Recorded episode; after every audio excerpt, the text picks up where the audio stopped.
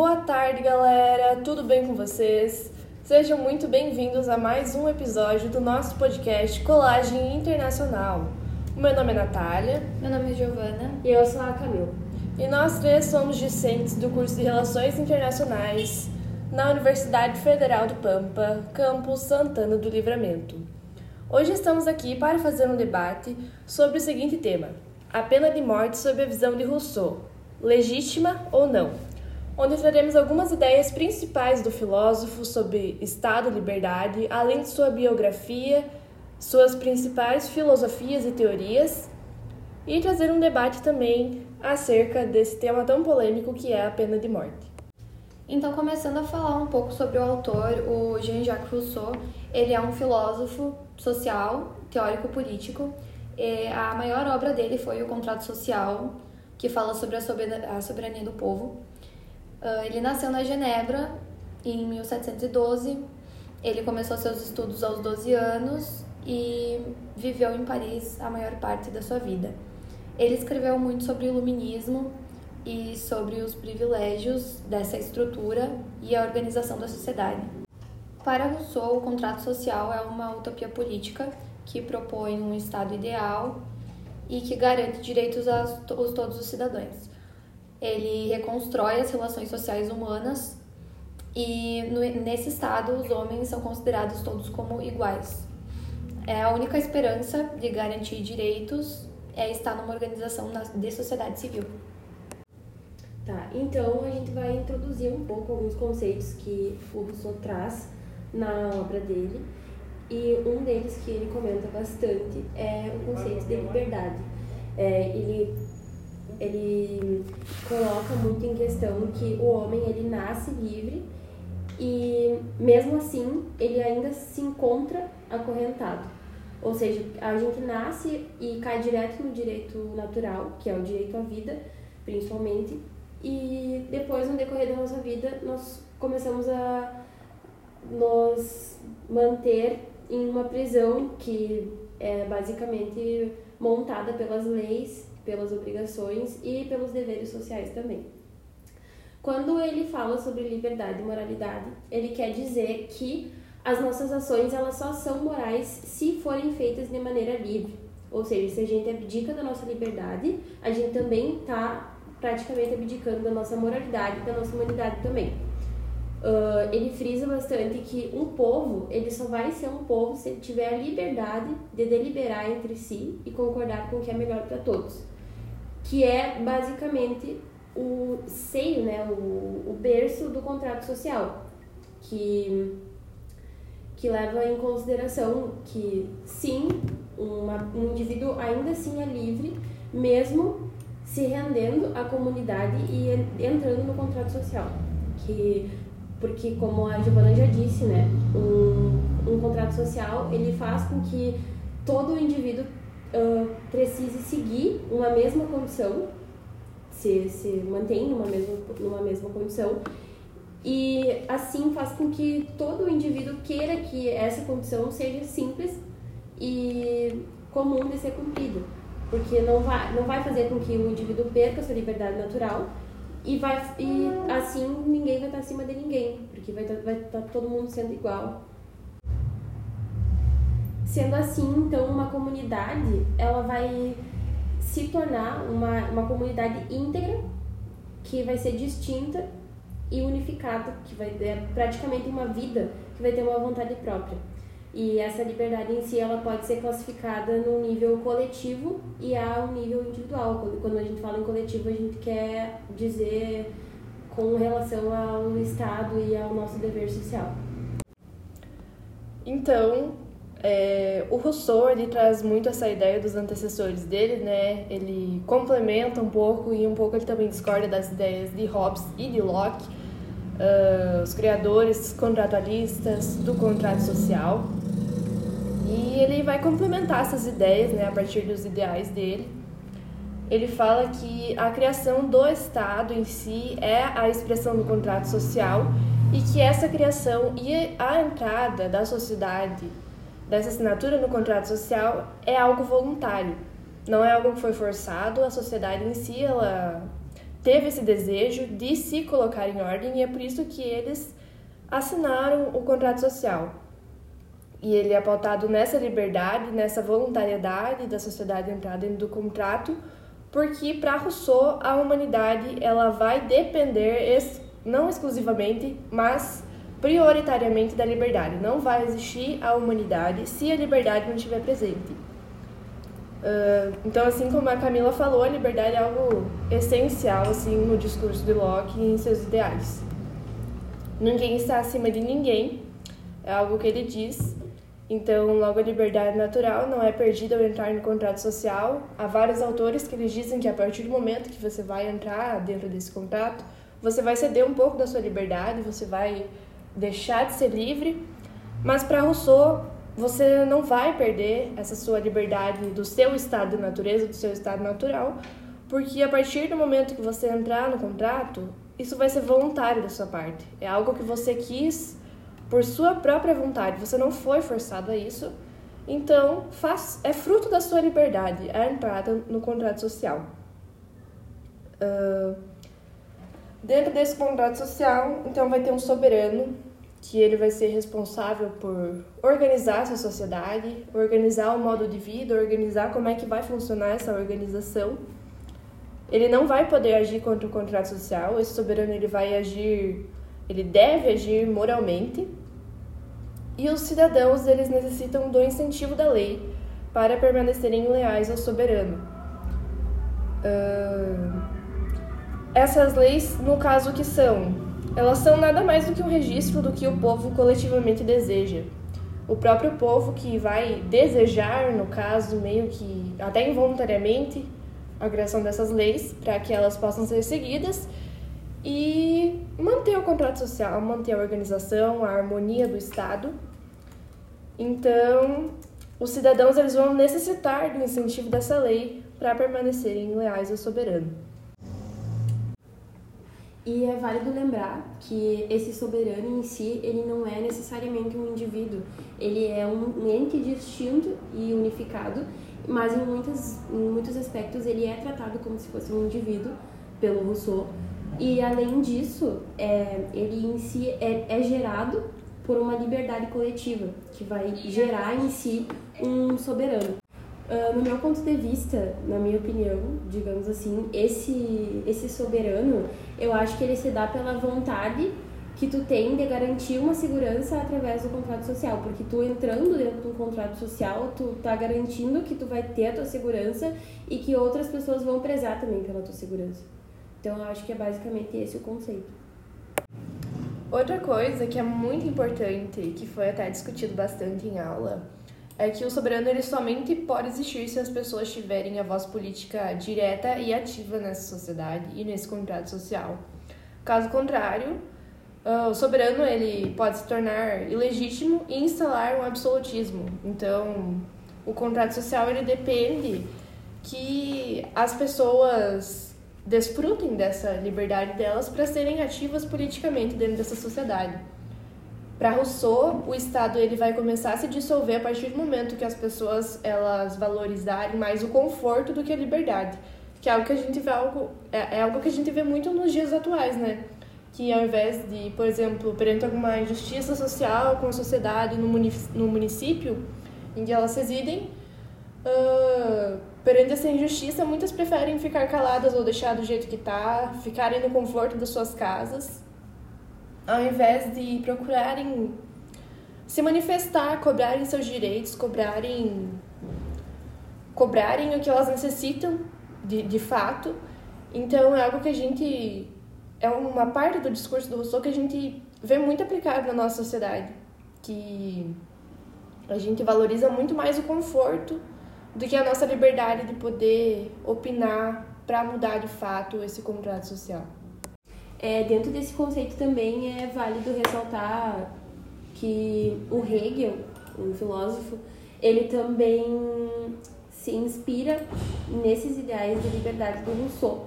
É, ele comenta que a, se a pessoa não participar de todos os aspectos da vida do Estado, os aspectos sociais e, e deliberar sua voz, ela não é um ser totalmente livre. E ela não pode ser livre também sem a propriedade. Ainda dentro desse meio, o Locke ele fala sobre o poder político, que é o direito de criar as leis que incluem a pena de morte e penas mais leves que regulem a sociedade.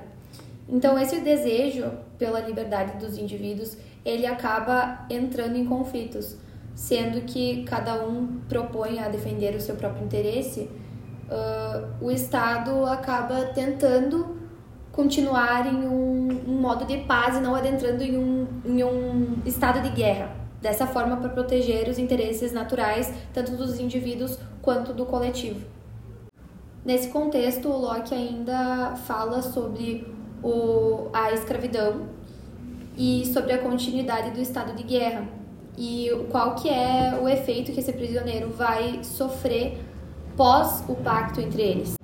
Então, em síntese para o Locke, a gente nasceu para ser livres e racionais, mas temporariamente às vezes a gente é inapto a exercer essas condições e por isso a gente traz a proposta de avaliar a pena de morte.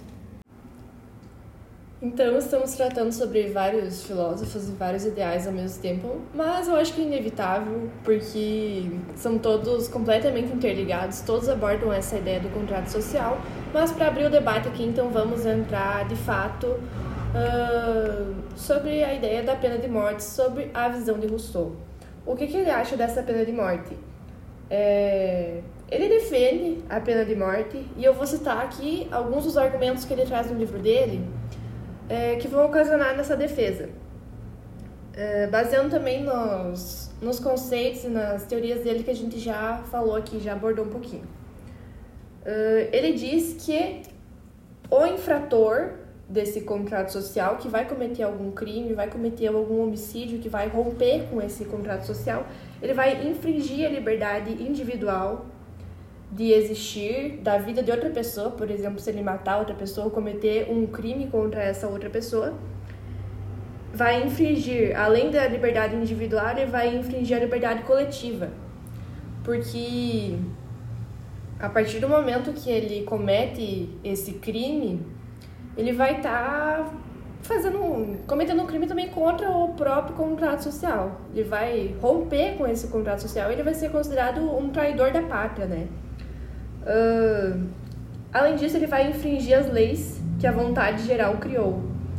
Então, a partir do momento da entrada nessa sociedade, nesse estado, como eu já tinha falado, é, que as leis são formadas pela vontade geral das próprias pessoas, elas concordaram com, uh, com a legislação dessas leis e com a execução delas. Então, se algum usuário no caso, pegou e infringiu essas leis, está infringindo também a vontade geral.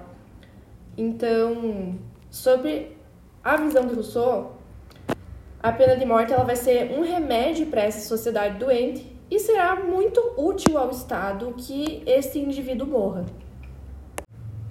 Então, meninas, agora vamos de fato abrir o debate, né? E o que, que vocês acham? Qual a opinião de vocês sobre a pena de morte? Qual o posicionamento de vocês? Olha, para começar, em relação à minha opinião, particularmente, eu sou contra a pena de morte. É, e esses dias eu vi um filme que é A Vida de David Gale, é inclusive uma ótima indicação para quem quiser assistir. É sobre dois professores que eles são ativistas, eles são professores universitários ativistas, e eles vão lá, dão a cara a tapa pra, pra protestar e tal contra a pena de morte e etc, alegando que todo mundo deve ter uma segunda chance, que todo mundo tem um motivo, inclusive várias um motivo não, né, não um motivo legítimo no final das contas, mas tipo um... Mas às vezes uma, uma construção social, né? É, em relação à construção social, em relação a problemas até psicológicos, inclusive. Mas enfim, uh, os dois eles protestam contra a pena de morte e no enredo do filme uh, o, esse o David Gale ele acaba sendo acusado de, de estupro e, e acaba indo para para execução. E inclusive a, a pessoa em si que que, a, que foi contra quem foi cometido, cometido o crime, é, foi essa amiga dele, a ativista. E eles passam todo o enredo do filme, ele passa, no caso, todo o enredo do filme contando para uma jornalista sobre a versão dele do que aconteceu, porque ele queria descobrir quem que tinha sido o assassino da, da amiga dele. Mas, na verdade, era toda, toda uma armação para descobrirem que, no final das contas, a pena de morte ela não é válida, porque para tudo tem uma margem de erro, entendeu? Nada, nada é certo etc. Tipo, tu nunca vai, vai conseguir provar 100% que uma coisa realmente aconteceu, que um crime realmente aconteceu e que foi essa pessoa que fez. Entendeu? Então. E ainda mais com uma penalidade tão séria, né? Eu uhum. acredito que é realmente difícil. Eu lembro que aconteceu a, a pena de morte no Brasil durante a ditadura militar, em casos de crime de guerra. E é meio é meio estranho porque durante a ditadura militar a gente tem relatos de pessoas que eram tiradas de suas casas porque existia uma suspeita de que estariam envolvidas com protestos da, da parte oposta e essas suspeitas às vezes eram, eram confirmadas e essa pessoa era devolvida para casa em um estado totalmente deplorável. Então eu acredito que a pena de morte é, difícil devido à construção do sistema. Não tem como provar exatamente como a Camila disse, 100% que, que um erro aconteceu. A não ser que seja, por exemplo, em uma prisão em flagrante, igual a gente estava discutindo, é, né? Sim. Eu acredito que essas questões sobre pena de morte se tornaram bem evidentes depois que uma socialite, né, aqui em Kardashian, ela se formou em direito e começou a atuar em prol a essas pessoas que estão presas há muito tempo e que foram condenadas teve um. Eu acredito que nesses últimos tempos, uh, casos de pena de morte nos Estados Unidos estão sendo bem vistos na mídia, uh, principalmente depois que muitas pessoas públicas começaram a se pronunciar. Uh, lá agora a gente tem a Kim Kardashian, que se formou em direito e ela está trazendo muitos desses casos para suas redes sociais.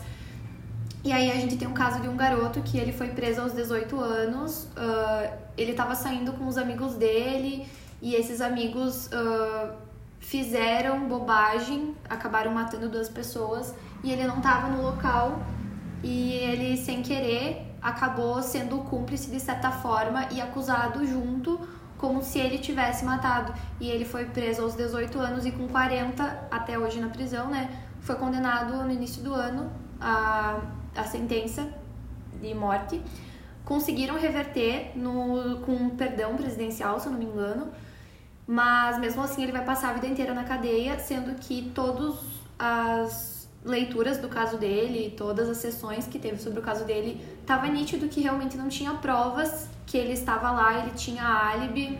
Uh, eu acho que não sei dizer se foi por questões étnicas, não sei dizer se o caso foi mal investigado, mas eu acredito que como não existia prova nenhuma, ele vai, ele não conhece nem os filhos dele que ele já tinha naquele tempo ele não consegue, ele não consegue nem dar um abraço, então eu acho que é uma questão muito séria para ser levada a tal ponto de pena de morte.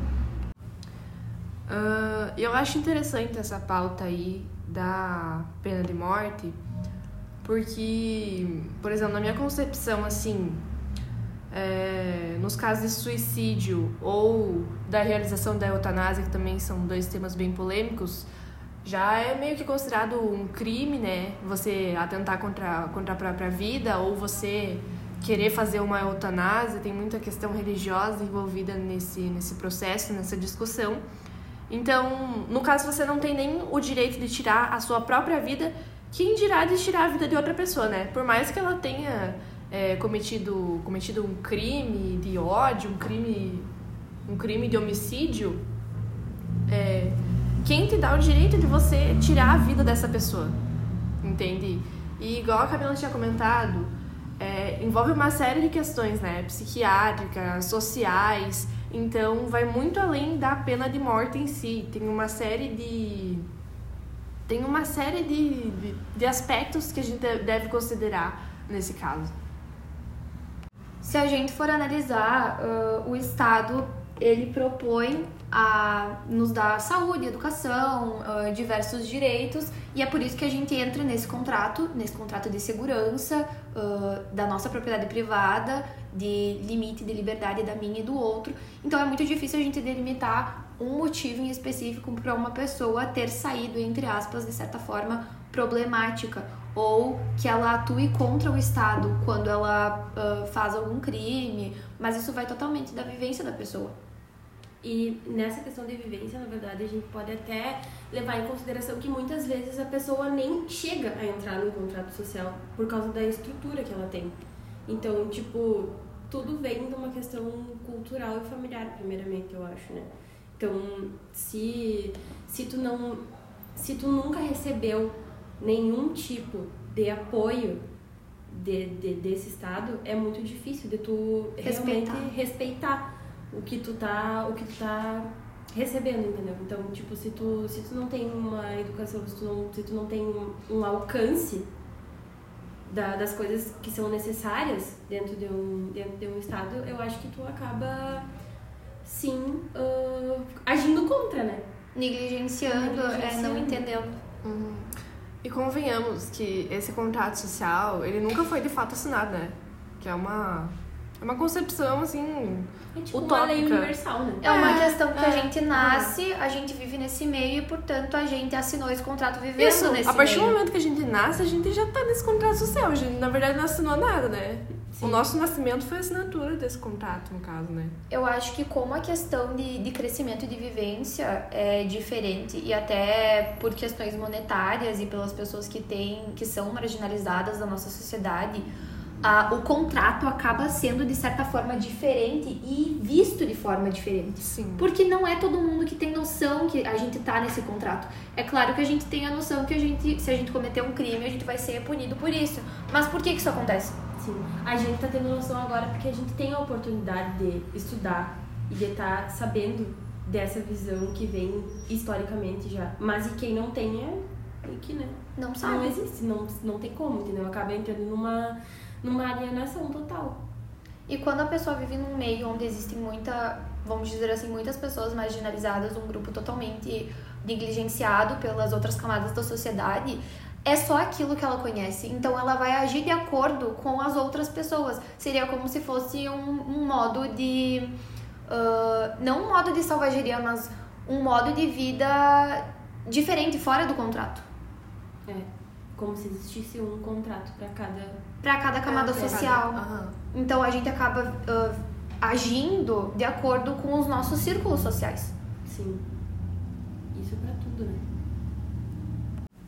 Então, galera, pra finalizar aqui, por votação unânime sobre a nossa, né, é, nosso debate aqui que a gente teve, nós três não concordamos com a pena de morte, achamos que tem uma série de aspectos que envolve isso, envolve esse debate, mas, né, conforme nosso filósofo estudado aqui, é, Rousseau ele apoia sim essa pena de morte, porque ele acha que vai infringir, né, esse contrato social, vai infringir essa liberdade.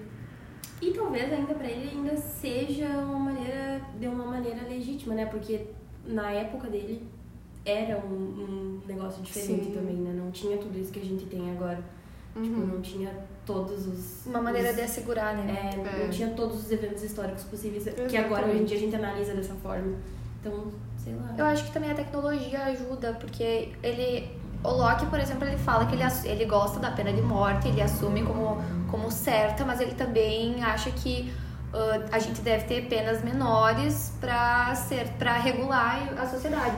Então agora que a gente tem a tecnologia que ajuda a gente a identificar, a gente tem mais ma- Visão, é, assim, também sobre- mais visão sobre o que pode o que pode ter acontecido, não só testemunha. ah, eu acho que fica mais fácil pra gente penalizar e não de uma maneira tão drástica. Uhum. E também tem a questão social, que a gente falou, de dar uma segunda chance pra Sim. pessoa. Se a pessoa não vai merecer uma segunda chance de talvez melhorar, ou que possa ter sido um erro naquele momento, igual as concepções históricas que você falou, que a gente tem hoje, não é igual ao que era 100 anos atrás. Então, De maneira geral, então é isso. Muito obrigada por escutarem o nosso podcast. e até o próximo episódio. Tchau!